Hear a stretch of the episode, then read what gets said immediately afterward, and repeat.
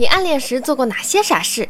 暗恋本来就是一件傻事，只是当时差了一个表白的距离。寝室的床板上写满了他知道和他不知道，告诉他和别告诉他。那就是向他表白啊，然后拒绝了，心好痛，还不如暗恋呢。我帮人家写过一个星期的家庭作业，七门科，但是人家还是不喜欢我。初中时暗恋高中学长，每天绕一大圈，装着不经意走到他教室窗外看他一眼，心里满满的幸福，把他车胎扎了，这样我就去修车铺装偶遇，每天准时去食堂打饭，就因为知道他每天那个时候去食堂，千百个人中一眼就能看出是他，远远的默默的看着他打饭吃饭，然后回宿舍。初中暗恋一名女同学，因为班级是按成绩排位置的，成绩前十名的还能挑选位置，我就奋发图强，两年后终于考到了第九名，于是我就挑选了一个靠窗的位置，因为老师说我。进步快，让我第一个挑。我暗恋的女孩第四个挑位置，很明显，我只能一个人在窗户边晒太阳。喜欢他，有机会向他正式表白时，嘴里突然转向问他要别的女孩的联系方式，好尴尬。一次给他充 Q 币，后来没钱了。写诗不是那种情啊爱的，就纯粹朦胧的抒情诗。毕业后选了几首投给报社，每首四十几块。现在想想，真拿那些东西追女生，说不定我都成龙傲天了。毕竟有同学拿我写的东西追到了女神。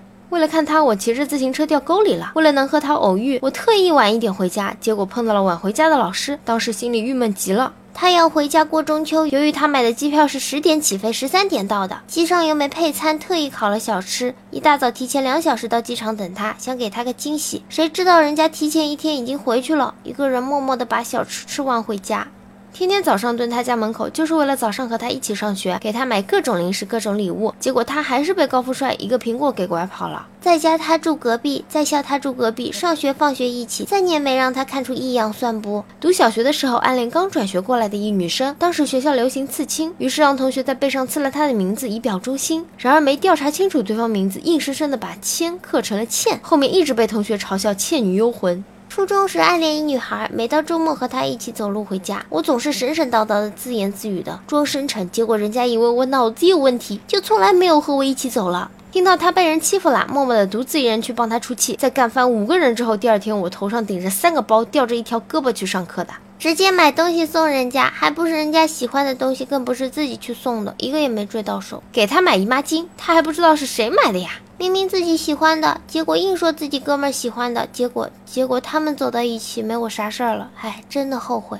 发了三年毫无意义的早安、午安、晚安。高中默默的给他带了三年的早餐算吗？帮我喜欢的女孩送情书给她心仪的男生，偷偷的喜欢了他两年，他不知道只是把我当成了男闺蜜。上学给他送早餐，工作后所有的工资陪他各种嗨。去年送他进入婚姻殿堂，现在我是他和她老公的儿子的干爹。他生日那天特意跑了好几百公里去给他过生日。晚上去网吧，他要了个单间，我却打了一晚的 CF。现在想想好傻。做过最傻的事就是虽然很困，而且第二天还要早起，就因为他的一句我心情不好，而陪他聊到凌晨三点半，听他讲他和他的故事，听得撕心裂肺，还要忍住不哭。